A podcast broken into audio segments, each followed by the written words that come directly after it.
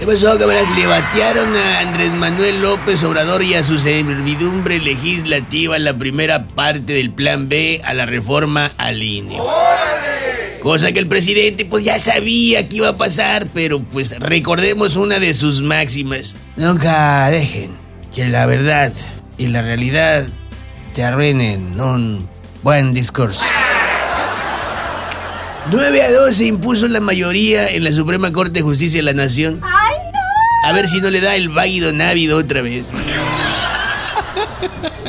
Acá en Sinaloa, oigan, los productores se manifestaron, le bloquearon Pemex Topolobampo al presidente.